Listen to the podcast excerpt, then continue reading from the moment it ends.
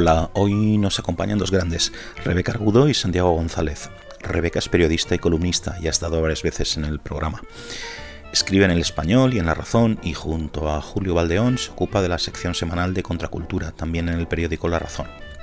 Santiago es economista y periodista y ha trabajado, entre otros muchos medios, en Tribuna Vasca, La Gaceta del Norte, Cambio 16, Radio Nacional de España, Punto Radio, Onda Cero, Diario de Navarra, Televisión Española y El Correo. También ha escrito guiones de cine y para Euskal Televista y Antena 3 Televisión. Es autor de varios libros y ha sido galardonado por su labor cívica y como periodista. En la actualidad es columnista en El Mundo y colabora diariamente en la cadena Es Radio. Charlamos, entre otras cosas, sobre la crisis de gobierno como ejemplo de banalización de la política, sobre el activismo cookie, sobre la poca indignación que suscitan las frecuentes mentiras de los políticos españoles, sobre pánico moral, sobre la escasa calidad de la clase política, sobre los gobiernos que le hacen oposición a su oposición y sobre la transformación del humor, que ya no es cantarle las 40 al poder, sino señalar a aquellos que son molestos precisamente para el poder. Sigo necesitando y os agradezco vuestro apoyo al programa. Podéis suscribiros a mi canal de YouTube y vuestra app de podcast y a mi web pacobeltran.com y dejar críticas, comentarios, likes y difundir en redes sociales. Como sabéis, estos son los únicos recursos con que cuenta el programa para tener visibilidad y llegar a más espectadores y oyentes. Y ahora os presento a Rebeca Argudo y a Santiago González.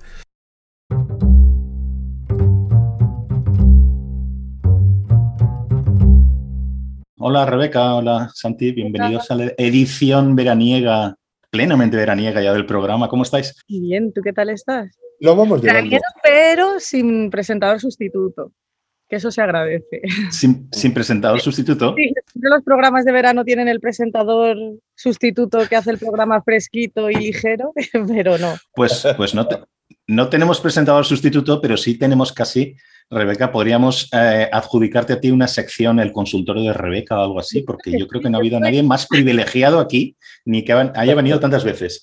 Ni más plasta, estoy a dos intervenciones de que me des mi propia sección, que podría ser, no sé.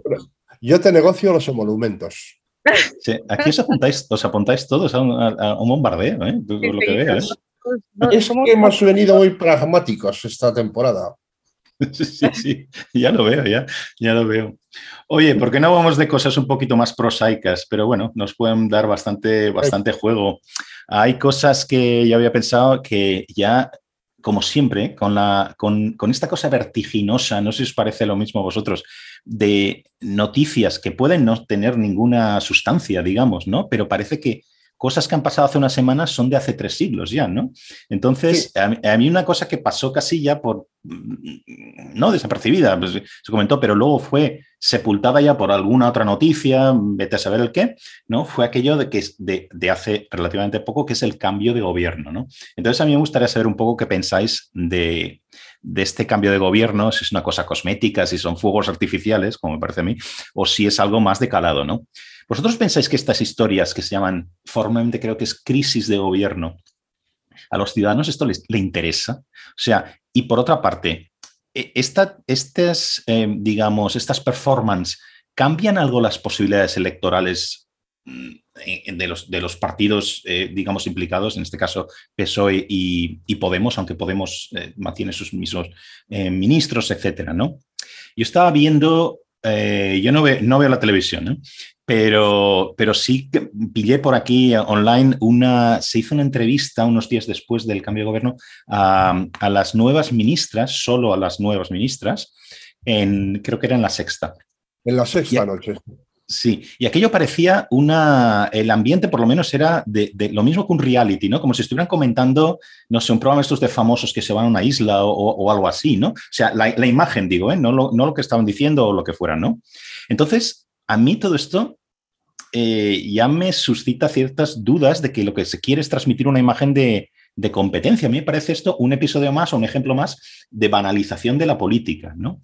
¿Qué pensáis de todo esto? Sí, pues, Es evidentemente un episodio más de banalización de la política, pero es lo que corresponde a un gobernante como Sánchez, porque aquí hemos estado muy entretenidos acerca de cómo era Pablo Iglesias, de si eh, la participación de Podemos en los... Y esto es un error es Sánchez el que marca la pauta. Y es más, Estoy tan de acuerdo con lo que decías antes de que eh, cada noticia es sepultada al cabo de muy poco tiempo, horas a veces, por lo que viene después, que yo estaba esta mañana haciendo un repaso de asuntos de los que podríamos hablar y me he dado cuenta que casi todo, incluido el cambio de ministras, ha dejado de tener interés a partir del viaje de Sánchez a Estados Unidos. O sea, que con el viaje de Sánchez a Estados Unidos podíamos estar grabando una hora, una hora y media o dos, porque ha dado un material a manta, ¿no? Pero yendo a la pregunta concreta que hacías con lo de la ministra, claro, yo me, escribí el otro día una cosa precisamente a partir de la eh, participación de Diana Morant, de la ministra de Ciencia y Tecnología, de de la astronauta alternativa eh, en, la sexta, en el sábado noche.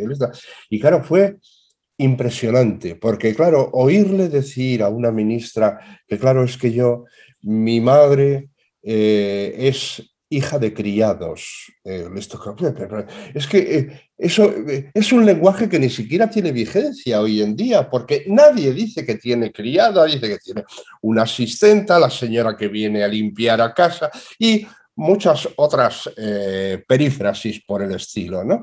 Pero esta que tenía, y que claro, ella no podía estudiar la pobre y que ahora resulta que es que ya ha podido llegar a ser ingeniera de telecomunicaciones y además ministra. O sea, gracias todo eso al socialismo y a les dice, oiga, oiga, vamos a ver, niña, tú naciste dos años antes de que eh, Felipe González ganara con 202 escaños, una mayoría absoluta como no ha, vuelto a ver en, España. Eh, pero es que tú cuando empezaste a estudiar eh, ingeniería, o sea, llevaba dos años gobernando eh, este Aznar. pero, perdona, Santi, ¿no es esto un ejemplo, lo que estás diciendo, que tienes toda la razón, del adanismo Mm, ¿Sabes? El todo, todo pasa desde que hemos llegado nosotros. Antes era la Edad Media, ¿no? Entonces. Es, que estamos desde hace un tiempo, yo creo que esto ya lo impuso Zapatero, estamos gobernados por adolescentes. O sea, la adolescencia es un estado donde tú te crees el descubridor del mundo. Nadie sufrió por amor como tú cuando te dejó de hablar aquella chica de trenzas. O sea, nadie eh, ha querido antes, nadie ha odiado antes tanto, nadie ha sido tan incomprendido por sus padres es toda esta farfolla, o sea, pero, pero es que la practican sin descanso, un día y otro. Más es que a mí lo que ha hecho, lo que ha hecho em, Sánchez me ha parecido una buena jugada, porque ha dejado a los de Podemos, que, que, son los que se están suicidando solos. Entonces ha limpiado, se ha quitado de encima a Ábalos, se ha quitado de encima, pero a los otros los ha dejado, los ha dejado ahí. Entonces, a mí no me parece mala, mala jugada. Me parece, eso sí, que, estamos en un momento como muy de, amateurización de la política, ¿no? Hace poco hablábamos nosotros de, mm, un día que, estábamos hablando de, la de veces que se ha repetido lo de este gobierno está para el, el, gobierno está para hacer para hacer a la gente feliz. Oye, no, o sea, no es verdad, no me conviendas eso, ¿no? No quiero que me. Además, no es tu trabajo. Yo no quiero que tú estés ahí para hacerme feliz. Yo lo que quiero es que hagas bien tu trabajo, que funcionen las administraciones, que te encargues de la o sea, de las relaciones exteriores e interiores. Pero de, hacerme feliz ya me encargo yo, que elegiré a quien quiero cerca y a quien no, y qué tipo de relaciones establezco con, con ellos. Yo creo eso. Tiene Santi toda la razón de que estamos como gobernados por tardoadolescentes que se empeñan en en hacernos, eh, en hacernos creer que lo que ellos sienten es lo que es, ¿no? Y además, eh, y además que, que, son los primeros que han sido capaces de detectar determinados problemas y además de darles, son los únicos que van a poder darles solución. Entonces, a mí eso me parece bastante, bastante peligroso. Yo, que casi siempre estoy de acuerdo con Rebeca, voy a tener, bueno, por la, por la cuenta que me tiene, pero voy a tratar de introducir. yo no estoy seguro de que haya sido una buena jugada por parte de Sánchez. yo creo que con respecto a, Podemos sí. A la, crisis, a la crisis ha llegado por la fuerza de los acontecimientos. Ayer eh, tuvimos una noticia de eh, cómo el Tribunal Constitucional eh, ha revocado la famosa, la famosa compra de, el rescate de... el rescate de, Plus Ultra, ¿no? ah, pero fíjate quién está fuera del gobierno. No, claro, claro, claro, pero por eso, o sea, pero de la misma manera que a mí me sorprendió y así lo escribí, que fuera a caer, que en la crisis iba a llegar tan lejos que fuera a caer eh, Iván Sánchez, el que él está. Claro, yo que soy un gran profeta, eh, después de que los acontecimientos han pasado, pues he llegado a, a una conclusión que me parece razonable, claro, es que las meteduras de pata de Iván Redondo, o sea, han sido de órdago.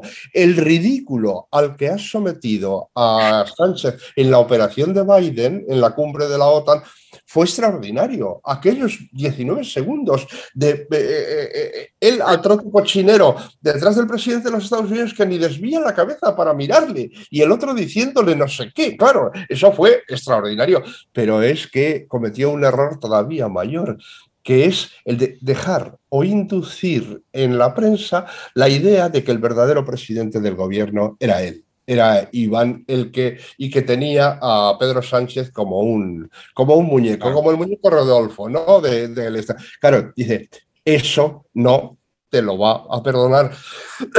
y yo creo que se dio cuenta de eso cuando eh, dijo aquello de que eh, la labor de un asesor es tirarse por el barranco. El este dice, majadería importante donde las haya. Dice, ¿qué gana un presidente haciendo que su asesor se tire por el barranco? No, no, no, quiere decir que yo estoy aquí para sacrificarme por mi jefe cuando él todo lo contrario de la política pública que había hecho. Pero luego viene lo de, lo de, lo de Podemos.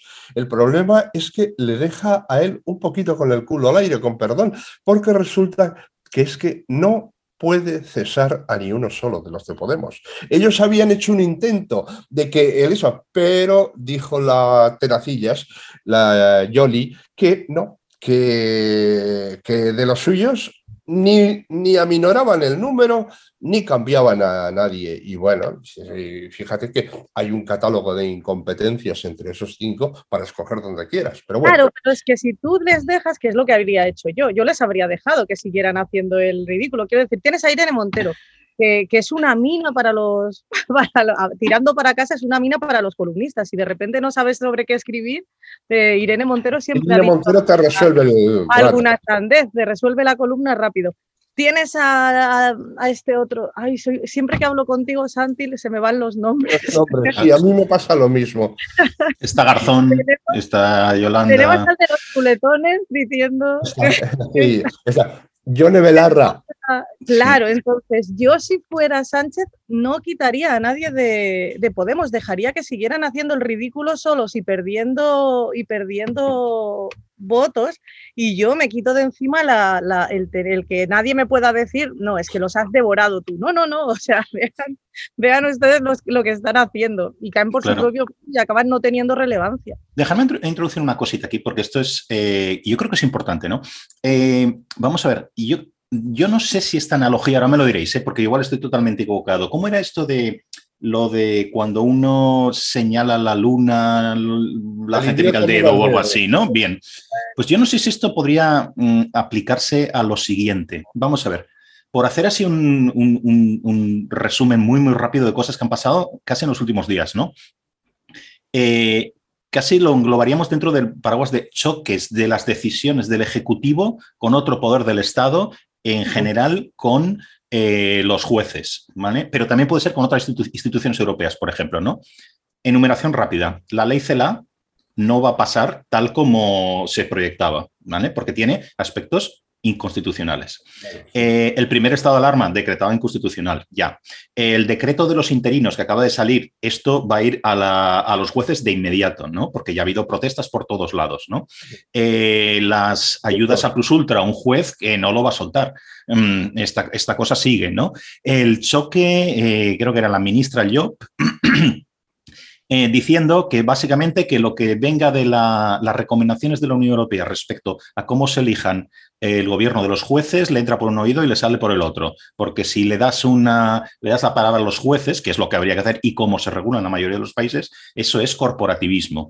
La ley trans, aspectos inconstitucionales por todas partes. Em, la ley de memoria, qué decir, ¿no? También, ¿no? Entonces, todo esto lleva a un choque de trenes continuo, no solo a uno, sino continuamente, y que lo veremos en el tiempo, por lo menos con eh, las decisiones del, Ejecutivo contra las del Poder Judicial, ¿no? ¿Qué ocurre aquí? Salen los de Podemos a decir que los jueces, que si no sé qué, que se extralimitan, que tienen un papel político, etcétera, etcétera. Pero es que no solo esto, es que en el PSOE hacen exactamente igual, ¿no? Entonces, en el fondo, esta crítica a los jueces, por ejemplo, es una crítica a la, idea de la separación de poderes y al Estado de Derecho, ¿no? Entonces, esto para mí no hay mucha diferencia con lo que hace Orban en Hungría o lo que hace el gobierno polaco, ¿vale? Entonces, no es, ¿no creéis que nos fijamos demasiado, incluso de una forma casi interesada por parte del PSOE, en Podemos, cuando realmente el PSOE es quien está detrás de todas estas decisiones? Cierto, sí, yo creo que el problema no era, tardé en comprenderlo, pero eh, al final el problema no era Pablo Iglesias, era Pedro Sánchez. Es decir, eh, y en última instancia, eh, los ministros hacen lo que hacen porque Pedro Sánchez se lo permite, no hay, no hay otra explicación. Y claro, eh, ahí ah, te has dejado un par de cositas, o sea, cosas a las que ya llegamos con, con retraso, ¿no? que es la declaración de inconstitucionalidad del nombramiento de Pablo Iglesias como baranda del del CNI, eh, el nombramiento de Rosa María Mateo como administradora única de Radio Televisión Española y tenemos para octubre un asunto que es de mayor calado si cabe, y ya no creo que cabe, que es la posible declaración de inconstitucionalidad de Lola Delgado, del nombramiento de Lola Delgado como fiscal general del Estado. Claro, todo esto es verdaderamente extraordinario, pero, pero es verdaderamente extraordinario porque eh, eh, en, línea con lo que decías tú, eh, estamos gobernados por un tipo que es al mismo tiempo un mentiroso, un psicópata y un necio. Y lo digo esto con eh, sujeción a las acepciones que el diccionario de la Real Academia tiene de cada una de las voces. ¿no? Claro, a mí me ha... Una cosa que no tenía ningún interés, y claro, tiene interés, como diría Rebeca, porque es una mina para columnistas. Su viaje a Estados Unidos ha sido, pero verdaderamente extraordinario. Hay que ver el vídeo ese en el que dice eh, que él eh, es un político que cumple no como la oposición que no hace más que gritar. Y luego, eh, cosas que ha dicho, me gustaría ser recordado por eh, ser el gobernante que arregló la economía española. Por ser Reconocer la osadía que tiene. ¿eh? Eso sí, como yo no recuerdo ningún político, ¿eh? Nadie, nadie, pero es contra los hechos, contra los hechos que están ahí, ¿no? O sea, eh, que, también le gustaría ser recordado por, como el político que acabó con el paro y como el político que ha hecho la gran eh, gestión de la crisis sanitaria del COVID, que claro, después de habernos dicho en una frase que luego repiten sus, sus ministrillos y sus ministrillas, que él con su política ha salvado la vida de 450.000 españoles cuando no son capaces de decirnos ni aproximadamente el número de muertos debido a la enfermedad, pues es de apaga y vámonos, en fin.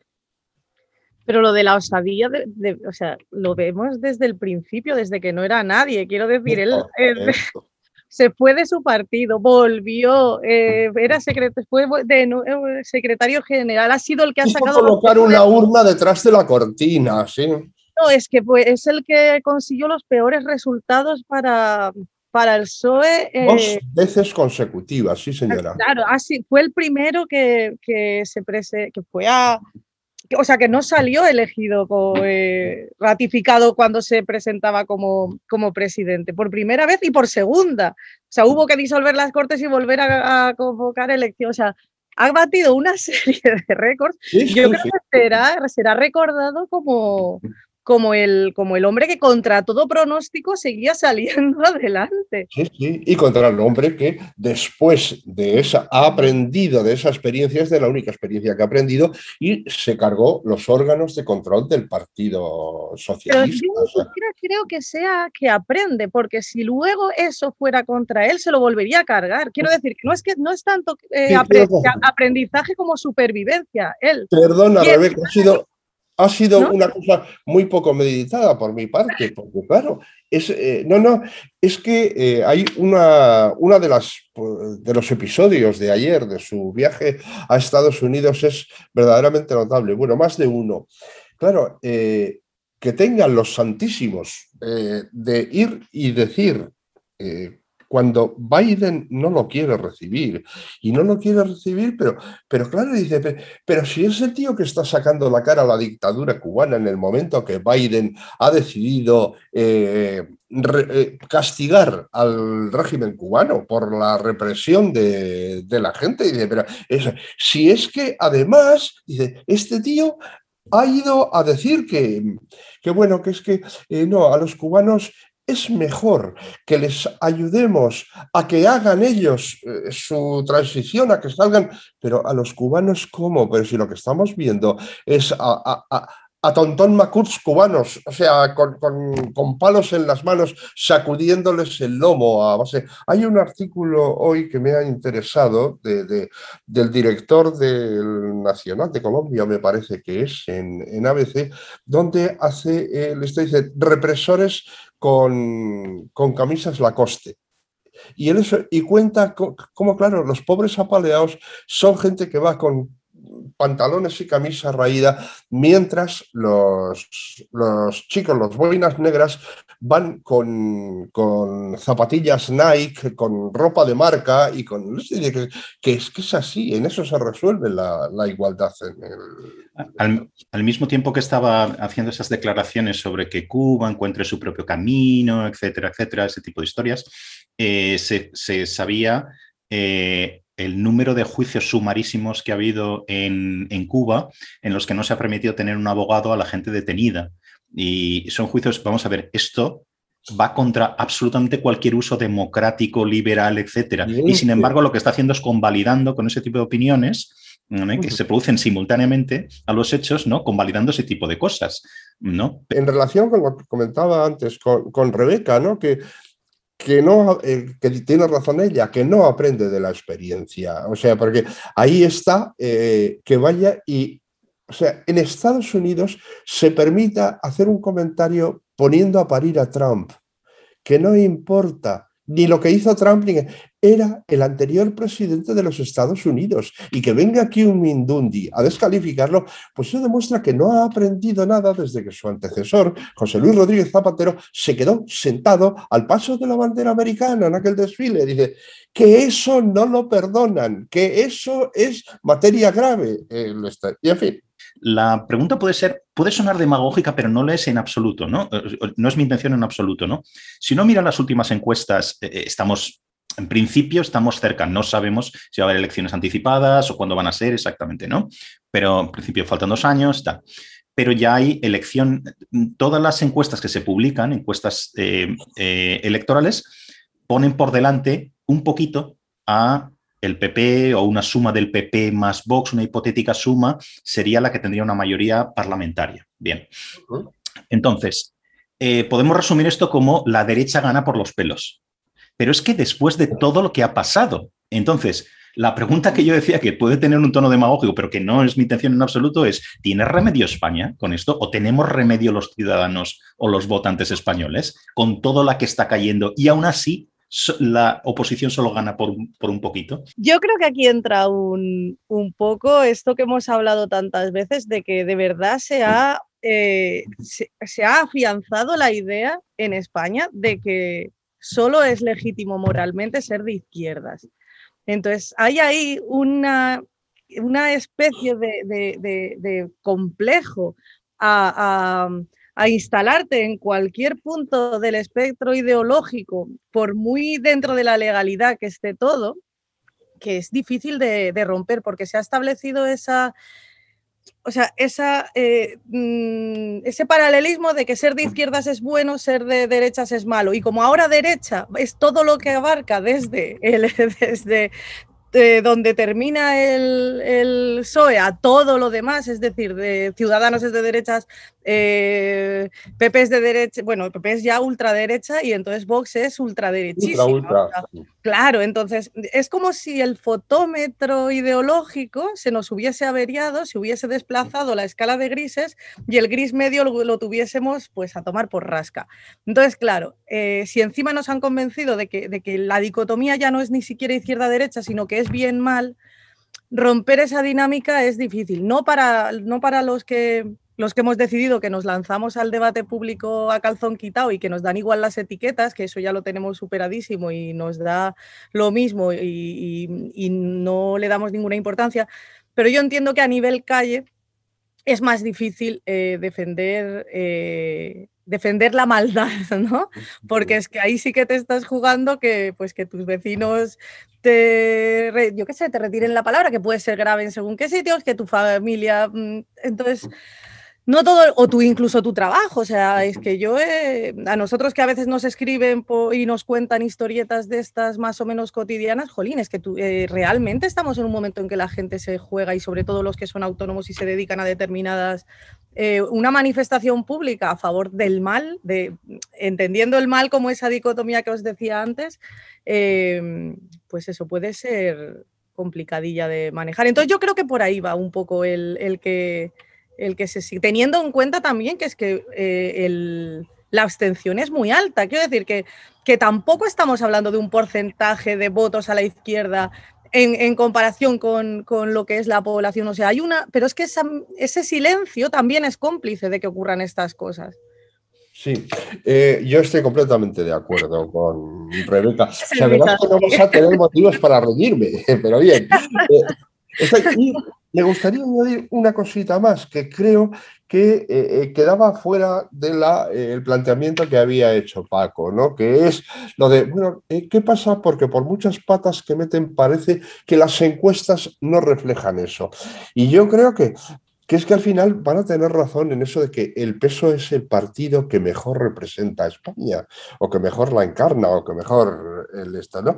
Y, y, yo creo que sí, que, que Mira, tarde o temprano, dice un refrán castellano, se parece la hacienda al amo. O sea, es que yo creo que sí, que hay mucho sanchismo en, en, el, español medio, o sea, y que son eh, inasequibles al desaliento.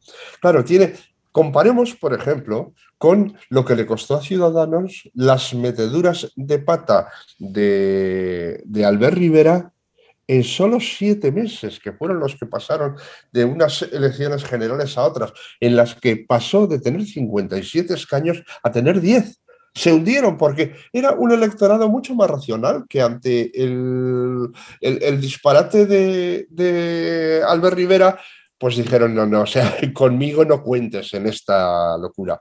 Y yo creo, si me permitís que añada un poquito más, que yo creo que hay en el fondo de esto un sustrato religioso. Es decir, que hoy eso que decías tú con mucha, con mucha razón de el bien y el mal, o sea, es que hay algo en esto, eso que hemos hablado tantas veces de la, superioridad moral proclamada de la izquierda, es que yo le encontré una parábola del Nuevo Testamento que se adapta bastante a esto, que era que la izquierda es eh, el fariseo que está de pie en el centro del templo mirando cara a cara a Dios y diciéndole, yo te doy gracias Señor, porque me has hecho fariseo, porque me has hecho puro entre los puros, bueno entre los buenos, pendiente de mis semejantes, etcétera, etcétera, que no me has hecho como ese mamón de publicano que está de rodillas ahí en la esquina barriendo con sus cuernos al suelo del templo, porque es lo que se merece y tal. dices, pues es que, dices, es eso, dice, el publicano evidentemente era de derechas y el fariseo era de izquierdas. Y entonces yo no sé si habéis eh, visto un, vídeo que ha circulado por las redes de, Pablo, de Pedro Sánchez contestando en Estados Unidos a una, a una entrevista donde él dice eso de que eh, soy un político que cumple. La oposición lo único que sabe es gritar. Y lo dice riéndose, o sea, bueno, es que es una cosa verdaderamente extraordinaria, ¿no? No, a mí me gustaría decir antes de, que, de, dejar meter la palabra a Paco, Santi, que nuestra misión aquí es no dejarle hablar. a, mí, lo que, me, lo que me fascina, o sea, porque yo entiendo ese punto casi de, de, fanatismo, de superstición que es hoy en día eh, pertenecer o simpatizar con un, con, un, con un partido. Lo puedo llegar a entender.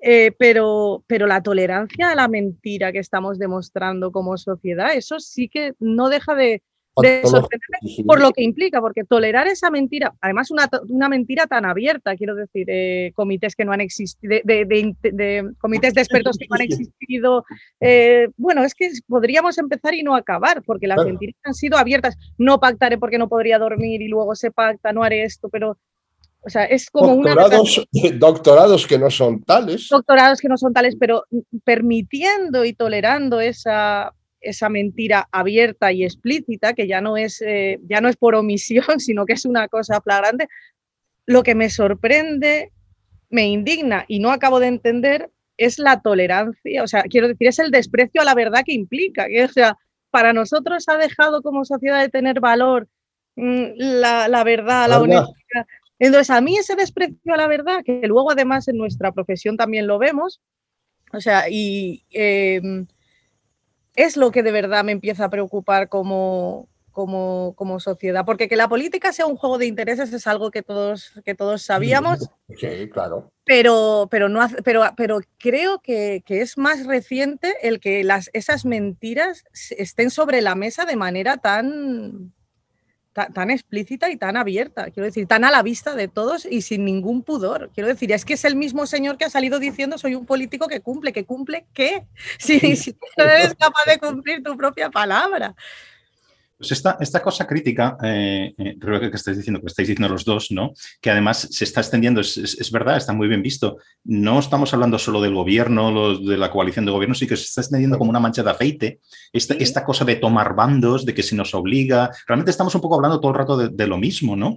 Eh, había otra, una, una, invitada que tuve en un programa anterior, Maite Rico, compañera tuya, Santi, ah. del, periódico, y ella lo ponía de una forma muy gráfica, ¿no?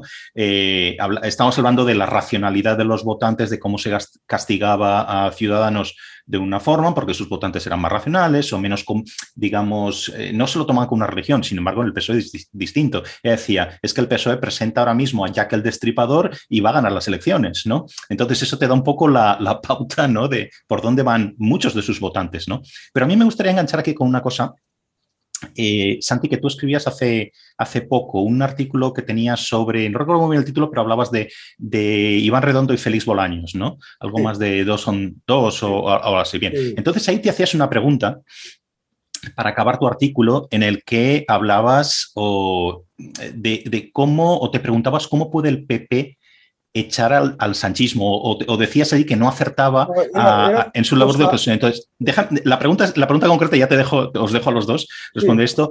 Y yo te diría, ¿qué es lo que no está haciendo la oposición que podría hacer? ¿No? O sea, ¿qué ah. margen tiene la oposición para echar al sanchismo, por usar tu expresión? La, la, cita concreta era que Félix Bolaños, en la entrevista que le habían hecho en el país, decía que a él le gustaría que la oposición, que el PP, eh, tuviera más sentido de Estado, que tuviera más eh, responsabilidad. Yo le dije que yo también eh, quería, que por ejemplo, que acertaran a echar al sanchismo de la Moncloa, ¿no? Ese era el, el asunto. Y de momento, o sea, no meter más la pata o cuando se ha metido, no seguir cavando hacia abajo. O sea, yo creo que yo soy un decepcionado por, por, Pablo Casado. A mí me pareció cuando llegó que, coño, este chaval tiene fondo, o sea, se le veía suelto, buen orador, o sea, con los datos en la cabeza en el Parlamento y eso. Pero resulta que es que en el, hace dos veranos, o sea, fue cuando, cuando se cargó a, a la mejor portavoz que ha tenido nunca el PP, que es Cayetana Álvarez de Toledo. Yo, eh, Cayetana, y no es estrictamente por una relación de amistad que tengo con ella, sino que es que yo los miércoles me ponía como un león delante de Televisión Española 24 horas a ver los palos que le pegaba a, a la vicepresidenta primera y al vicepresidente segundo, los cuales salían escaldados siempre de las preguntas de y la sustituyó por Cuca Gamarra contra la que yo no tengo nada. Eh, me, parece que seguramente es una buena persona, pero, pero que evidentemente no es lo mismo. Y luego yo creo que metió la pata de manera grave en, el mes de octubre cuando eh, Santiago Abascal presentó su moción de censura contra Pedro Sánchez. Porque yo no creo que sea obligatorio para el partido mayoritario de la oposición seguir las iniciativas del partido minoritario. Me parece que no hizo bien eh, Vox en, no negociar eso con el, con el PP, ¿no? Eh, bueno, pues... Eh, y entonces dices, pero una vez puesta, puestas las cosas así, tú puedes abstenerte. O sea, hacer un discurso crítico y decir, pero yo no lo puedo votar porque, miren ustedes, yo soy el partido al que le corresponde la oposición y tal.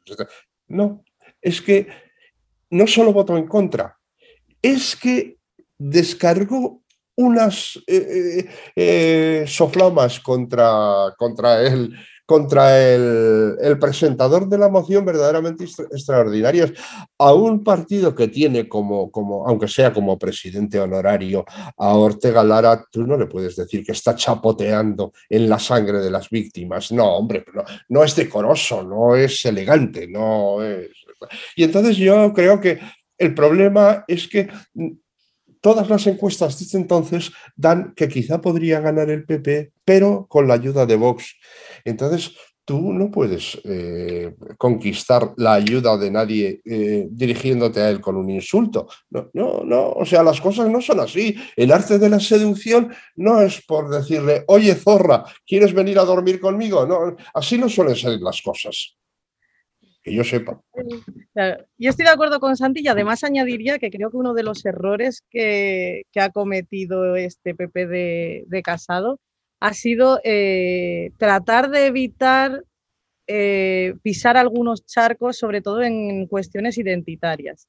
Entonces, el hecho de, de, querer evitar ser más, eh, más claro que, Cayetana Álvarez de Toledo sí lo era, por ejemplo, en cuestiones como este feminismo de, yo ya no sé por qué ola va, entonces yo ya lo llamo el, feminismo de la última ola. De quinta ola, de quinta ola como el COVID. No sé, creo que lleva más que el COVID. Hubo un momento que se igualaron, pero luego yo creo que, que el feminismo le ha adelantado. Pero entonces, en este aspecto, por ejemplo, yo creo que, que mm, que el PP intentó como, como tratar de no meterse, pero tal. Y, y, estos son, son historias, lo hemos hablado nosotros muchas veces, en las que no se puede. Eh, o sea, no se puede ser eh, condescendiente porque, porque es que te acaba devorando. Quiero decir, ahí hay que ser contundente. O sea, si estás a favor, estás a favor y lo dices.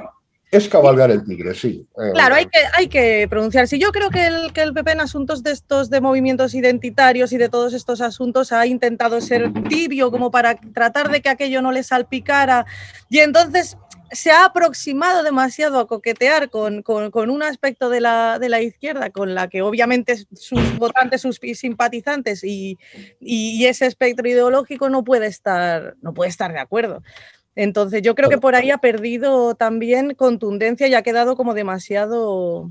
Hombre, e, es verdad, el, el PP blandea en tablas, que se diría en términos taurinos, pero es que lo ha hecho siempre. Es decir, eh, yo sigo creyendo que fue un error que eh, cuando Mariano Rajoy eh, llegó a la Moncloa aupado en una mayoría absoluta más que suficiente, no derogase la ley de memoria histórica, notable disparate que tiene ahora su corrección y su ampliación en la ley de memoria democrática que está a punto de, ser debatida en el Congreso, ¿no? O sea, y entonces dices, pues es que es que es verdad, es que el PP luego no es más, cuando dice eh, eh, Pablo Casado que él se va a cargar la ley de memoria democrática, Bueno, pues, pues a ver si es verdad, porque no hay precedentes que permitan suponer comportamientos tan heroicos, ¿no? Claro, pero fíjate que Cayetán Álvarez de Toledo, perdona Paco que te interrumpo otra vez. Cuando Cayetán Álvarez de Toledo, que fue la. Es un clásico, ¿a que sí, Santiago? Es, un, clásico y además lo hace con una gracia. pues te, iba a recordar cuando Cayetán Álvarez de Toledo fue la única que, le contestó a Irene Montero con aquella con aquella boludez del solo sí es sí, le preguntó. Y luego le enmendaron la plana desde su propio partido en el siguiente, en el siguiente mm, debate, que es como, bueno, no te metas si no quieres, pero al menos si una lo hace, lo hace con estilo, lo hace bien, lo hace con argumentos, ostras, no le rectifiques luego, porque es que no estás yendo. además estuvo magistral Cayetana cuando dijo, ah, pero ustedes dicen sí sí, sí, hasta el final. Y claro, a mí se me ha ocurrido proponerle a Cayetana que haga una enmienda a la ley del solo sí es sí, que es el juego, ¿os acordáis aquel juego que había que responder no diciendo nunca sí, ni no, ni blanco, ni negro? dice, bueno, pues, pues eso, es un juego en el que te preguntan por tu vida sexual, pero tú nunca puedes responder sí. Entonces, eso lo sustituyes por gestos, por entornar los ojos, por suspirar, por decir, ay, él les dice, pero no, no puedes decir sí. Él les dice, a ver lo que da de sí el tema. El juego se llama Tabú, ¿no? Y que algo que pegaría mucho con esto, ¿no? Pero bueno, oye, ya que estamos hablando de esto de identidad y ligando un poco con una cosa que ha dicho Rebeca antes mm, y que estamos hablando también sobre eh, esto de que al final se, pierden conceptos tan, tan, tan base como la pura verdad, ¿no? O sea, nos movemos por otra cosa distinta a ver, las, a ver los hechos, ¿no? Que tenemos delante, ¿no? Eh, hace poco te hacía una entrevista, Rebeca, en, en, un periódico y tú hablabas de una expresión que ya te he oído varias veces, que me gusta mucho, que es esto del activismo cookie, ¿no? Que es como... que es, Que, es como que se ve, se entiende rápidamente lo que, lo que significa. Otras personas así lo llamamos de una forma muy pija, esto, el, señal, el señalamiento de la virtud, ¿no? Pero que al final es lo mismo, ¿no? Es esta cosa que tú estás tú te crees el, héroe, ¿no? Mientras estás en tu sofá viendo, viendo tus Netflix y tus series y no sé cuántos, y solo le das like o le da, o pones un comentario en Twitter, en redes sociales y tal. Bien. Entonces, aquí eh, hablabas también en esa entrevista de una cosa que ya hemos, ya hemos hablado anteriormente, que es aquello de, a ver si te cito bien, esto de diagnosticar bien para poder prevenir bien, ¿no? Y esto es lo que no, esto es lo que no hacemos, ¿no? Pero yo creo que no es una casualidad yo voy un poquito más allá que tú y yo creo que respecto a los problemas sociales y morales, si quieres, y yo creo que yo sostengo que no se quiere diagnosticar nada, ¿no? Porque a lo mejor si diagnosticamos, aquí es mi, eh, mi vena de científico social que sale, ¿no? De mirar a los hechos. Estamos obligados a resolver. Exacto. Entonces, no, no, más que eso, ¿no? A lo mejor es que si, si, miramos a los hechos, eh, es que a lo mejor no estamos tan mal, sino muy bien en violencia en violencia, en racismo, en homofobia. Es que si vamos a, los hechos, a las estadísticas, a los rankings, etcétera, es que el discurso, al final, es que es el contrario, ¿no? ¿Qué, qué, Yo creo que no solo es que si vamos a los datos, no solo no estamos tan mal, y entonces reconocerlo sería reconocer que, bueno, que, que hay problemas más urgentes, eh, no solo eso, sino que además deberíamos, si nos paramos a, analizarlo en profundidad, porque son problemas complejos que no se pueden simplificar a, una, a un eslogan que quepa en una camiseta, que es a lo que ellos son aficionados, si diagnosticas bien, identificas y llegas a conclusiones, eh, tienes que reconocer también que hay una parte que no es controlable, que no es evitable y que no es prevenible. Es decir, mm, por ir a un tema concreto que luego podemos extrapolar a todos los demás, en materia de violencia, eh, hay una parte de la violencia que es que los monstruos existen y no hay una razón que desencadene ese acto y a lo mejor es entonces admitir que no todo en esta vida lo podemos controlar, que no podemos prevenirlo, que no podemos evitarlo, que hay que es que aspirar a una violencia cero es mm, tan naif y casi más peligroso. Y, no sé si en el fondo, Rebeca, lo que tú estás diciendo, la, constatación de que el gobierno no nos puede hacer feliz no puede hacernos felices. No, no, puede, lo que no debe, es que no solo no puede, sino que no debe. lo que pasa es que es verdad que, en general yo creo, o sea, y, se, a Santi se lo he dicho muchas veces, que, a, mí me gustan algunas personas, pero no me gusta la gente, porque creo que cuando que la gente como masa es asustadiza, es manipulable, es tonta del culo. Entonces, es, esa masa de, de gente que, que conformamos cuando se relaciona el pueblo con sus políticos, prefieren una mentira a, la verdad. Preferimos un político que nos diga, pues eso, que salga em, Sánchez y nos diga yo soy un político que cumple y quiero que se me recuerde como el que acabó con el paro. Ese señor lo que está diciendo es otra más de sus mentiras. No vas a acabar con el paro, no eres un político que cumple y no vas a ser recordado por eso, porque afortunadamente eh, la historia, queramos que no, y aunque haya luego eh, que luchar contra el relato, acaba apareciendo eh, qué es lo que hizo cada uno. Pero yo creo eso, yo creo que el problema de diagnosticar, o sea, de, diagnosticar bien es que las conclusiones tienes que aceptarlas, ¿no? Y, y, ahora mismo eh, parece que gusta más, o al menos gusta más a este activismo cookie del que hablábamos, que sea la realidad la que se va adaptando a, tus, a tu diagnóstico inicial y no al contrario. Necesidades, sí. Sí, sí. Bueno, esto, eh, pero yo creo que esto ya pasaba en la época de Zapatero. Fueron unos grandes especialistas en adaptar los hechos a sus necesidades de presente. O sea, esa, eso era todo. Y lo que decías tiene mucha razón. el horror que produce la masa. El problema es que la masa es la unidad social que le gusta mucho a la izquierda. Le basta con rebautizarla como pueblo para hacer de ella la depositaria de todas las virtudes sociales y de todo el, horizonte de futuro. La felicidad, vamos, ja, Pero fíjate cómo anuncian, fíjate, eh, por, buscar un, ejemplo reciente, eh, lo que pasó con el pobre chico este, Samuel. Fijaros qué rápidamente... Iba a ir ahora, sí. Fijaros que rápidamente dejó de importar como individuo cómo se llegó a insultar al padre porque había que elevarlo a icono de la causa. La causa está por encima de la persona, es decir, a ellos les da la mentalidad que se sufra. Que individualmente sufran les da lo mismo, lo que cuenta es la causa. Entonces, claro, toman medidas que, que, quedan bien en global, es decir, vamos a utilizar el lenguaje inclusivo. El lenguaje inclusivo no le soluciona ningún problema a alguien trans que esté sufriendo eh, discriminación, no soluciona nada sirve para que Irene Montero en su chalet se sienta mucho más solidaria. Eh, elevar a icono a este chico, a Samuel, de la violencia homófoba que provoca, bueno, que llegaron a acusar a Vox y a insultar al padre, casi acusarle de que la culpa era prácticamente suya. ¿Por qué? Pues por lo mismo, porque da igual que esta familia esté sufriendo, que este chico haya perdido la vida, lo que cuenta es que ahora la causa tiene un nuevo icono. Pero, déjame un momento, Rebeca, porque es que eh, quería haceros una pregunta sobre esto concretamente, ¿no? ¿No creéis que aparte... Ah, Aparte de todo lo que estamos diciendo, no vivimos en tiempos, y esto no es estrictamente español, ¿eh? o, en, España, en tiempos de pánico moral.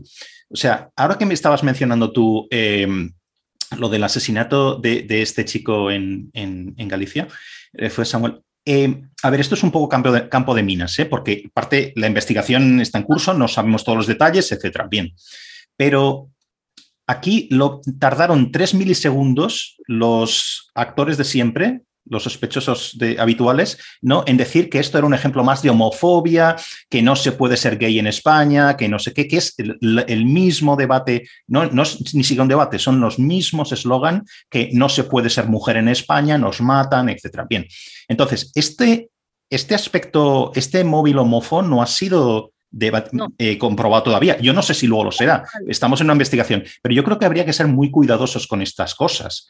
Evidentemente, si se demuestra que hay un móvil homófobo, esto debería ser un agravante, desde luego, ¿no? Yo creo que aquí ninguno, ¿no? Pero es que, es que ya lo soltamos, ¿no? El, pánico moral, el pánico moral continuo. A mí me recuerda esto eh, viviendo en, por ejemplo, también eh, lo estamos hablando, ¿no? Cualquier asesinato de una mujer por un hombre, pareja o no, lo que sea, siempre es machista y nadie espera a ver cuáles son las consecuencias del caso. Y ha habido casos concretos muy graves en los que se ha, acusado a hombres de cosas, eh, que, quiero decir, de móviles machistas cuando luego no lo eran. ¿No? Entonces, eh, a mí me recuerda mucho esto viviendo en el otro lado del Atlántico, ese mismo pánico moral está por todos lados. Eh, en, en, da igual en Canadá que en Estados Unidos, siempre que hay un altercado, hay un, eh, asesinato de una persona, de, una persona negra por un policía, siempre hay un móvil racista. Aunque luego se demuestre otra cosa, pero ya está hecho, ¿no? Ya está el pánico moral ah, ah, en, toda la fuerza, ¿no? Y lo que no es normal en estos casos, que hay aquí un agravante, eh, ahora me diréis lo que pensáis, ¿no? es que esto sí que no lo he visto en ningún sitio, es que miembros del gobierno, gente que se sienta en el Consejo de Ministros, acuse a ciudadanos particulares de crímenes concretos, independientemente que sea cierto o no. Pero, pero, y aunque lo fuera, esto a mí me parece una cosa gravísima, ¿no? Es como poner una diana, ¿no? Tanto es así que hasta el propio ministro del Interior se destapó un día acusando a un ciudadano que estaba detenido eh, de haber eh, practicado un un crimen machista con su mujer y resulta que es que luego tuvieron que dejarlo salir porque eh, parece que lo, que se demostró era que la mujer intentaba suicidarse arrojándose por la ese es el, y ese es el caso.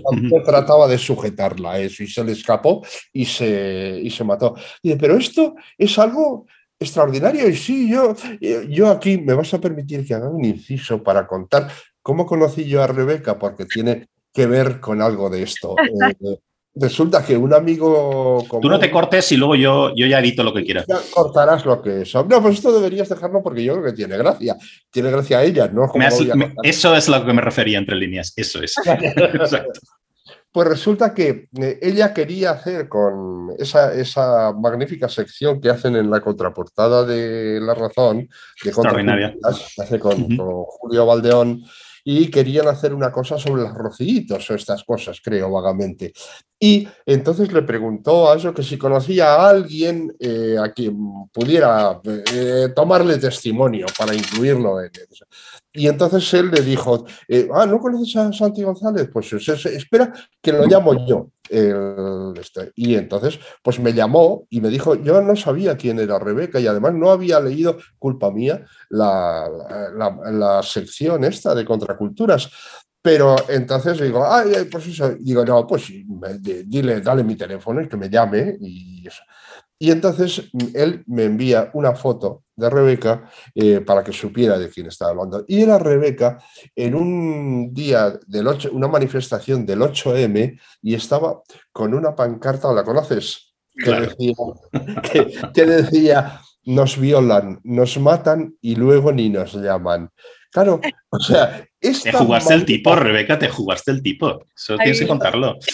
claro, pero sobre todo porque además se puso, se puso a corearlo ella. Nos violan, nos matan y luego ni nos llaman. Y al final, y, bueno, consiguió que una parte de las que estaban alrededor lo corearan con mucho entusiasmo. Y el fotógrafo le dijo al final, oye, Rebeca, vámonos, que aquí nos van a correr a boinazos. Eh, pero claro, dices, esa muestra de darle la vuelta al, al miserable discurso me pareció de una inteligencia que es que ya no tuve más remedio que caer rendido, amor, naturalmente. Rebeca, te tengo que decir, perdona un segundo, que este tipo de performance políticas, esto ocurre en Estados Unidos en los 80 y lo hace Andy Warhol, así, y está en un vídeo en el MoMA para siempre, ¿eh? de verdad. la verdad es que yo no le había dado más importancia, o sea, a mí me, o sea, esa es una de esas veces vergonzosas en las que una se hace gracia a sí misma, pero durante los tres minutos que la y se rieron mis amiguetes y poco más. No fue más allá, porque la intención tampoco era ir más allá, era echarnos unas risas y colgar la foto. Hasta que hace poco lo, lo rescató Santi, le hizo mucha gracia y a mí me, me sorprendió porque me, porque me parece que, que le da más grandeza a Santi a la anécdota de lo que en realidad era. porque, no, dejaba de ser un chistecillo entre, entre amigos. A mí me hacía gracia porque, claro, eh, a mí ya sabes que yo con todo esto de, los movimientos identitarios tengo mis reservas. Mis reservas por lo que decimos siempre, porque me parece que se simplifican problemas que son, que son, que son más complejos. Y porque creo que no hacen ningún, ningún favor reduciéndolas a si eres negro es racismo, si eres mujer. Oye, hay mujeres a las que, eh, o sea, que están metidas en situaciones en las que esa agresión no es culpa de que sea mujer, sino que hay otros factores pues, de drogodependencia, de una relación violenta entre ambos, de, yo qué sé, de cualquier cosa, problemas psiquiátricos, igual que, la, que, que, tú eh, de repente insultes a alguien que, que, es negro, pues a lo mejor es que tú en ese momento no te has sabido controlar y el otro es gilipollas, pero su, el color de la piel a lo mejor en ese momento no ha tenido nada que, que ver. Entonces, a mí es que lo de simplificar problemas para reducirlos a consigna coreable me pone muy, muy nerviosa. Sí, sí.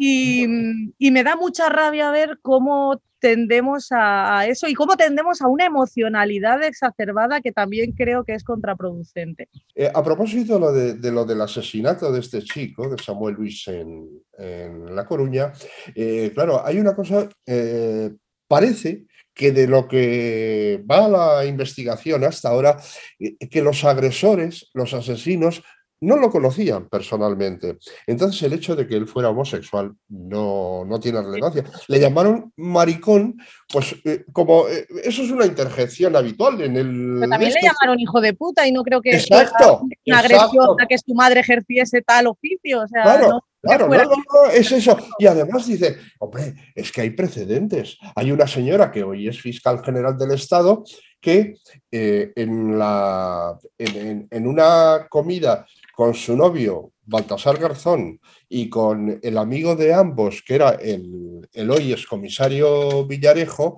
eh, dijo con aire cómplice a Baltasar Garzón, ¿puedo contarlo de este? ¿Puedo contarlo de esto? Sí, dijo el confesivo, cuéntalo. Dice, es maricón. Y dice, ¿qué? ¿Quién? Marlasca es un maricón. Claro, esto revela la manera de decirlo. Yo, eh, la homofobia se produce por el contexto. El otro día decías en una entrevista eh, que, que, me gustó mucho, ¿cómo lo dijiste, eh, Elisa? Que tú tienes amigos homosexuales con los que intercambias el esto maricón sin que haya ningún. Esto. Yo también tengo un amigo gay desde hace varios años y que él siempre dice: A mí no me digáis gay, que, que, que es una, una, palabra esa, ni me digáis homosexual que suena a griego. Yo lo que soy es maricón. El, claro. Dices, entonces, dice, es el contexto lo que Y es esa cosa, esa cosa eh, denigrante de, de eh, ¿puedo contarlo de este? Es, es maricón. Dice, ahí sí lo hay, pero sobre todo hay algo que ya, permitidme decirlo, revela que la actual eh, fiscal general del Estado es tonta del culo, porque es que resulta que cuando esto sucedía, que era en el mes 9 de octubre, me parece, del año 2009, o sea, eh, eh, Fernando Grande Marlasca llevaba cinco años legalmente casado con su novio, Gorka Aroz. O sea, era una información de dominio público, o sea, y venía ella con la cosa de, eh, hablando como en sacristías y, en fin, que, que es que... Pero de nuevo, son los hechos, ¿no? Es que son los hechos de nuevo, ¿no? Lo, lo que estamos hablando. Hechos e intenciones, ¿no? De, de, eso va todo. Entonces, una misma palabra, un mismo. Eh, eh, estoy totalmente de acuerdo. Una, un nombre en, en, en, principio es neutro, es la intención que uno le quiere dar, ¿no? Entonces, sin embargo, si la pronuncia alguien de los, de los buenos, de la izquierda, entonces no pasa nada, porque que yo sepa, no ha tenido ninguna consecuencia este comentario de Lola Delgado de, de, de, no, no, no. de, esa reunión, ¿no? Cuando en cualquier país eh, ya hubiera dimitido por una cosa así, ¿no? Pero es que además, esto mismo, ¿os imagináis que el comentario no sale de ella, sino que sale de un fiscal general o de no sé qué del PP? ¿Sabes? ¿Qué hubiera pasado, no? Claro, es que Rebeca, iba, perdona. No, te iba a decir precisamente lo que has dicho tú, es como si nos hubiésemos leído el pensamiento. Te iba a decir que es una cuestión de contexto, pero que también es de intencionalidad, porque en el mismo contexto, claro. la misma palabra, si yo la digo con una intencionalidad o con otra, cambia totalmente el mensaje. Y te iba a poner, y conforme estabas diciendo lo de depende de quién lo dice, me estaba acordando de la última polémica en, en Twitter que ha sido reciente y que me ha hecho mucha gracia, porque eh, ha sido una polémica entre cómicos, que últimamente los cómicos, que se supone que son los profesionales del buen humor, están de muy mal humor. Entonces, ahora iremos a eso, ahora iremos a los cómicos. Y te iba a comentar precisamente eso. Hace poco fue la polémica de la caricatura que hicieron de Ortega Lara, y como Vox señaló al, al, editor del jueves, salieron todos a defender. Bueno, se firmó incluso un manifiesto en el que directamente se apuntaba a que la ultraderecha estaba tal, no sé qué, que no tenía nada que ver con el tema, pero que bueno, aprovechamos que el Pisuerga pasa por Valladolid. El caso es que los mismos que estaban defendiendo que la, que la, que la caricatura de Ortega Lara era legítima y que por lo tanto había que defender la libertad de expresión y tal, que yo estoy de acuerdo completamente en ese mensaje. Ayer arremetieron contra Edu Galán porque había hecho desde Mongolia un chiste sobre Britney Spears. Y entonces fíjate tú qué falta de empatía, qué poca gracia y qué tontos eran desde Mongolia que hacían un chiste con Britney Spears.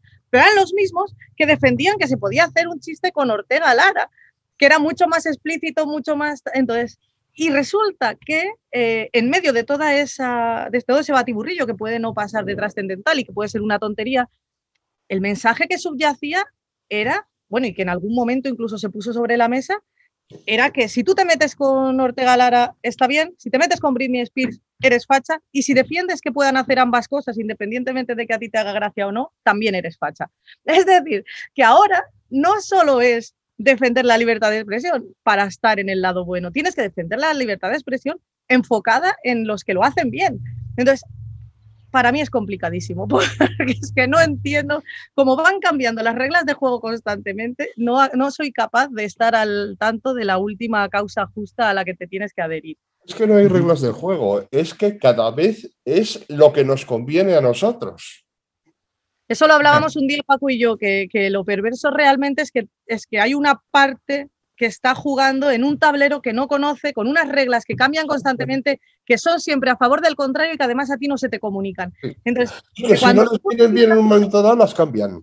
Exacto, porque tú utilizas, por ejemplo, por poner un ejemplo, tú utilizas datos y estadísticas y son perversas y frías, pero al mismo tiempo los números, pero pasados por el filtro que ellos necesitan, son los que a ti te, te van a dar como argumento para defender su idea. Y pongo un ejemplo la violencia machista, que es cosa de hombres, según nuestro amigo y admirado Miguel Lorente. Bueno, o mío, no os meto en el Presidente de tu club de fans, ¿no? ¿Eh? tu club, el presidente de tu club de fans. Sí, de mi club de fans y creo que soy su persona favorita en el mundo. No lo firmaría convencida plenamente, pero estoy bastante segura de eso. No, eh, creo que no le caigo demasiado bien. Pero bueno, pero bueno, él defiende que el 99% o el 98,9 o el 99,9% de la violencia está ejercida por hombres. Y entonces defiende ese dato para sostener su tesis de que la violencia es un problema de hombres y que los hombres son violentos. Pero cuando tú le dices, ok, pero es que estamos hablando de un 0,03 de, de, violencia en sociedad, entonces de ese 0,003 el 99,9 que tú dices es ejercida por hombres. Pero es que estamos hablando de un 0,000 de los hombres. La inmensa mayoría de los hombres no han pegado nunca a otra persona, mucho menos a una mujer, y la, la inmensísima mayoría está absolutamente en contra de ponerle la mano encima a su, a su pareja. Y cuando tú coges su cifra y la pones en contexto, entonces lo que te dice es que es la perversión de los datos, la perversión de las cifras, la falacia de la, del 0,03. Y entonces dices, ostras, Miguel, tenemos que ponernos, Miguel, cariño, tenemos que ponernos de acuerdo. Y si, vamos a utilizar datos y cifras, las vamos a utilizar los dos. Y si las vamos a dar, las vamos a poner en contexto. Y si vamos a utilizarlas, las vamos a utilizar bien, porque no es justo que a esta gente le estemos dando una información que suena hiperbólica y que suena desmesurada y que suena realmente alarmista, cuando si tú la pones en contexto, estamos hablando de que la gran mayoría de los hombres y de las mujeres no es violenta. Claro. necesitas ir otra vez obligadamente al curso. ¿eh? Tengo que ir, pero no, no eh, estoy ahí a ver si repito porque no lo aprobé. Total. Una pregunta, Rebeca. ¿Tú le llamas Miguel Cariño? Una, no, no, no le llamo de ninguna manera porque no nos hablamos. Lo que pasa es que hace poco compartió, compartió un nuevo máster en Twitter que iba a dar violencias y entonces yo ahí sí que no pude resistirme y le puse debajo un tuit en el que le puse, ¿te imaginas, Miguel, que me matriculo? Oye, oye, un par, de, un par de cositas más, a ver si tenemos tiempo para un par de, temas más que no quería. Uno tiene que ver con la prensa. Eh, que es vuestro ámbito profesional, con lo cual no quiero dejaros marchar sin, sin hablar un poquito de esto. Adiós, perfecto. Pero hay un, hay un, contexto en el que quería, aquí estoy juntando un poco varios temas que, varias cuestiones, ¿no? Entonces, em, el contexto es el de, bueno, ahora me diréis si estáis de, acuerdo o no, casi es una afirmación retórica.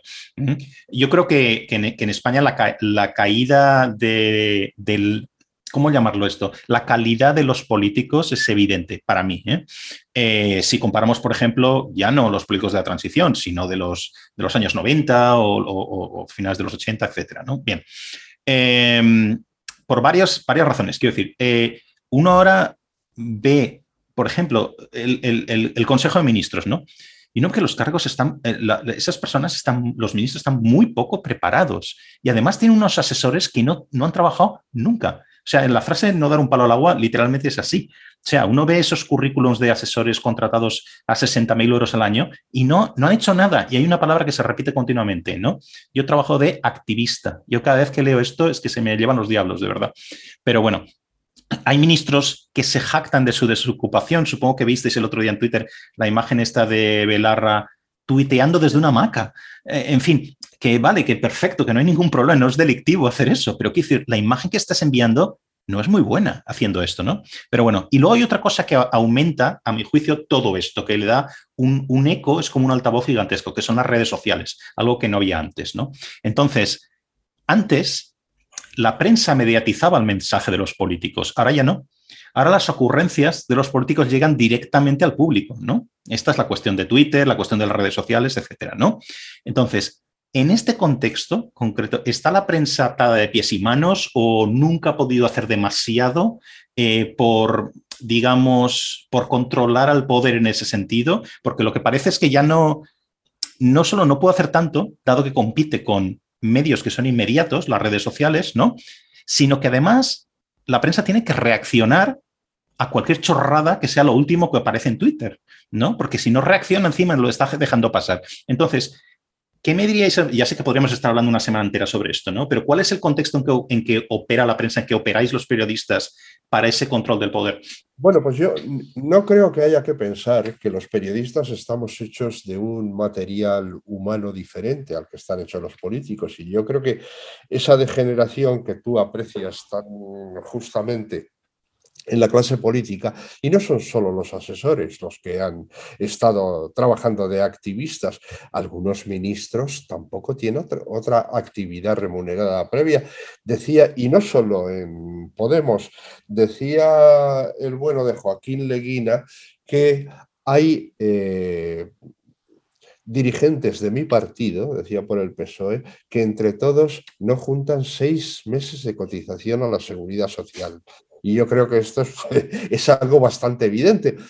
Yo eh, volví a pensar en ello, la degeneración del periodismo, eh, viendo hoy cuánta cantidad de información ha generado la, el paso de, de, este, de Pedro Sánchez por los Estados Unidos. O sea, y esas bobadas, o sea, en las que eh, o sea, ¿cómo se hacen eco los periodistas españoles de eh, los twitters que se dijeron, eh, qué macizorro está, qué eso, parece Superman, qué cachas, qué guapo, qué madre mía, qué eh, Mr. Handsome. les dice, pero bueno, pero bueno, pero qué es que sé.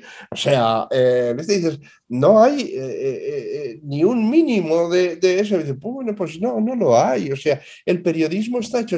y yo creo que la degeneración que ha introducido en el debate político las redes sociales es notable.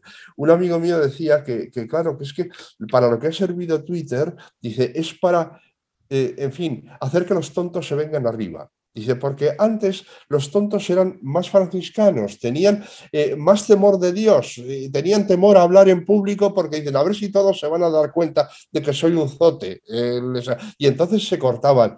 Dice, ahora no, dice, amparados por la impunidad, por un, un, nombre supuesto, y por esto dice, y luego, por otra parte, simultánea y confluyentemente, los, eh, los, los políticos han venido a resolver que el tweet es su unidad de pensamiento. Y claro, dices, pues, pues es que así no hay manera de argumentar ni nada. O sea, por Twitter se puede difundir una soflama, una consigna, todo lo más. Y yo creo que en eso estamos. Es un mal asunto para la política, es un mal asunto para los medios de comunicación y es un mal asunto para los ciudadanos en general que padecen todo esto. Yo creo que las redes, eh, estoy de acuerdo obviamente que con todo con Santi, porque es un clásico, pero aparte añadiría que se ha convertido las redes, para mí, ¿eh? se han convertido en un nuevo eh, aspirante a poder censor. Y eso es, es algo contra lo que nos toca pelear a todos, porque antes el periodista pues tenía que, lidiar con que quisiera controlarte pues el poder político, con que te quisiera controlar un poco Pero bueno, eran gajes del oficio. No siempre hay alguien que quiere que hables de determinadas cosas y de otras no, que te calles algunas o que opines en determinado sentido. Y ahí está tu habilidad para ir sorteando y eh, que lo único que te pueda controlar en cierto modo, o al menos yo creo que es a lo que deberíamos de aspirar, es a, que, a, ceñirte a la línea editorial. O sea, pero dentro de ahí uno, uno es libre de, opinar y de callar. Eh, ahora me parece que las redes intentan ser uno más y la prueba la tenemos en los, en los constantes linchamientos o intentos de linchamiento o señalamientos o, o hordas histérico neoinquisitoriales o este tipo de, cosas. Y ahí añadiría también el factor de que, claro, ahora es tan fácil dar tu opinión y que 200 personas le den a un like y, y eso se convierta en una especie de palmadita en la espalda brutalista, que es muy fácil que el señor que está en Murcia, para mí siempre es un señor en Murcia, ya lo sabéis, que el señor que está en Murcia tecleando y da su opinión y 200 le dan la mano piense que eso que hace este Santi González cobrando, él lo podría hacer perfectamente y que entonces él es un vendido y él es el único que está ejerciendo en libertad su... Y entonces Santi automáticamente se va a convertir en ese al que señalar, al que decir que su columna es una mierda y pedir a sus 200 o 250 que aprieten al botoncito para intentar que no pueda seguir su columna. Entonces. Fíjate que eh, eh, el último caso que yo he visto me ha parecido, me ha parecido fascinante, porque es que resulta que esta mujer, estoy hablando de Lisa Beni, era uno de mis, en fin, eh, era uno de mis puntos negros en el eso, cuando la oía en, en Onda Cero, su participación en tertulias, rarísimamente estaba de acuerdo con ella. Es más, llegué a bautizarla como la circunstancia atenuante del juez Gómez Bermúdez. Pero eh, resulta que ayer se le ocurrió decir una cosa tan de sentido común de, eh, no se confundan, una mascota nunca es parte de su familia. Eh, bueno, le cayó la del pulpo, o sea, eh, pero vamos, el, nivel de respuestas era del tipo, en fin, tengo yo un perro que qué más quisieras tú ser tan, tan persona como él. y cosas así. Es más, estoy a punto de escribir mi primer artículo en favor de en favor de Lisa Beni, porque es que el animalismo es una de esas idioteces que nos ha entrado, que es que dice, coño, si es que antes hasta los que hablan de derechos de los animales. Dice, miren ustedes, esto hasta los comunistas clásicos tenían eso. Los dos últimos versos de la Internacional es no más deberes sin derechos, ningún derecho sin deber. O sea, un animal que no tiene eso, ¿cómo va a tener derechos? O sea, si no le puedes eh, ni, ni, imponer ninguna obligación ni nada que se, que se le parezca. Y entonces, pues el, problema de, todo esto es que eh, hoy la gente tiene perritos, o sea, como tiene niños, como antes tenía niños, o sea, pero algo así. Yo vi hace dos años una cosa que me, llamó mucho la atención, no sé si te lo he contado a ti, Rebeca, pero estaba, hay un bar aquí en Laredo donde que tiene una terracita muy aparente y donde hace una tortilla fantástica y yo iba a desayunar todas las mañanas mi café y mi tortillita. Y entonces viene una pareja de mediana edad con un perrito. Y entonces el perro se queda con el, con el varón en, una mesa de la terraza que como, mientras ella se dirige hacia el bar para ver qué hay de picar y esto. Y entonces el perro se suelta del amo y va corriendo detrás de la mano. Y entonces ella se vuelve y le dice, pero con una energía impresionante, como quien echa una bronca a un niño, Chiqui, te he dicho mil veces que te quedes con papá. Y entonces yo decía, pero esto, esto, aquí estamos empezando a estar... Y es eso, dice, pues es el animalismo, el esto, y me ha parecido, y esto viene a cuento con, con eso, la, la, la, cantidad, pero son cientos, los tweets que se han dirigido contra esta mujer por una de las cosas más sensatas que yo le he leído nunca, ¿no? Yo ya te conté que a mí que pasen estas cosas, Santi, me encantan, porque demuestra que, que, cualquiera puede caer en cualquier momento, porque alimentar al monstruo solo sirve, como mucho, para aspirar a ser devorado el último, nunca para sobrevivir. porque a la que te sales lo más mínimo de lo que en ese momento ese monstruo que ya tiene su propia entidad, porque ya cualquiera está, si ha caído Benny, en desgracia puede caer cualquiera. Esto es como un dictador caprichoso, que si de repente te alejas así de, de lo que en ese momento él decide que es lo mejor, pues como hacía Trujillo en Dominicana, ¿no? De repente dejas de estar en la mesa de al lado de la mía para estar en la que está cerca de la puerta, que significa que en cualquier momento violo a tu hija, a tu mujer y, te, quito la casa. Pues esto es un poco lo, mismo. Y se han confiado algunos pensando que ellos estaban por encima de ese monstruo insaciable y, esto lo único que hace es demostrar que, en cualquier momento puede caer cualquiera por la mínima metedura de pata, aunque seas Em, inconsciente. Una, una, cuestión que ya, eh, eh, yo, Rebeca ya lo sabe, pero es una cosa que, me, que es una cierta obsesión mía, o la, la, obsesión de esta semana o de estas últimas semanas, por decirlo así, que es esta cuestión del humor, ¿no?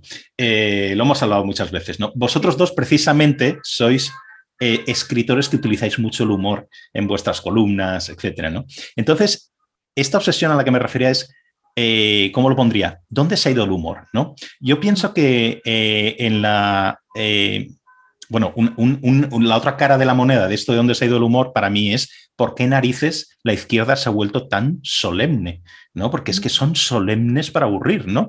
Entonces, aquí hay una paradoja. En España todos los humoristas son de izquierdas. O sea, a mí me costaría encontrar un humorista que no sea de izquierdas. Ya no digo de derechas, sino un humorista que no sea de izquierdas, ¿no? Pero, hacemos... Sí. Sería lo más cercano a sí. Eh, eh, para mí está en el Olimpo, o sea, está ahí arriba en el podio. Pero bueno, eh, pero, sin embargo, pese a ser de humoristas de izquierda, hacen los chistes más acomodaticios y más blandos de la historia. Cuando en realidad el humor, que es muchas cosas, una de las cosas que creo que es, ¿no? que podemos estar todos de acuerdo, es lo que en, inglés se dice speak truth to power, ¿no? cantarle las 40 al poder, ¿no? Que es justo lo que no se hace, ¿no? Entonces, ¿Vosotros pensáis que nos, que nos falta humor, que ha desaparecido, que se ha ido a algún lado? Eh, ¿cómo, lo veis esto? Es que dijo hace poco Trapiello una, una frase que me pareció que, sirve para esto, sirve para la literatura y sirve para casi cualquier cosa. Dijo que fuera de la izquierda hacía mucho frío. ¿Te acuerdas, Santi? Sí, sí, sí, sí. sí. Entonces yo creo que eso explicaría un poco el, el, pues esto de que es mucho más fácil hacer humor pues desde la desde el, desde, desde el buenismo, desde el yo soy bueno y entonces atizo a los que son malos.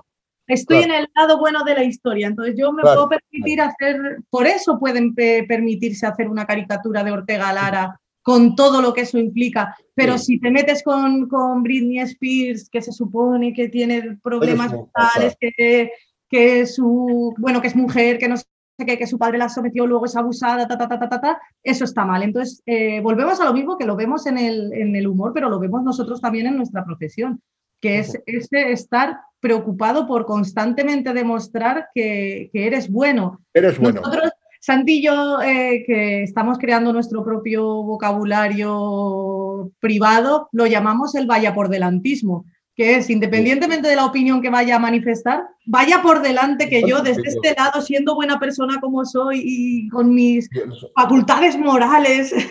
Y que a mí me duele muchísimo cómo sufren mis que a mí me duele muchísimo, pero voy a decir, pero primero pones, o sea, todo el vaya por delantismo, que quede claro que tú eres bueno y que todo lo dices desde el lado bueno de la esto es así. Yo hay quizá una, explicación histórica a esto se me ocurre ahora.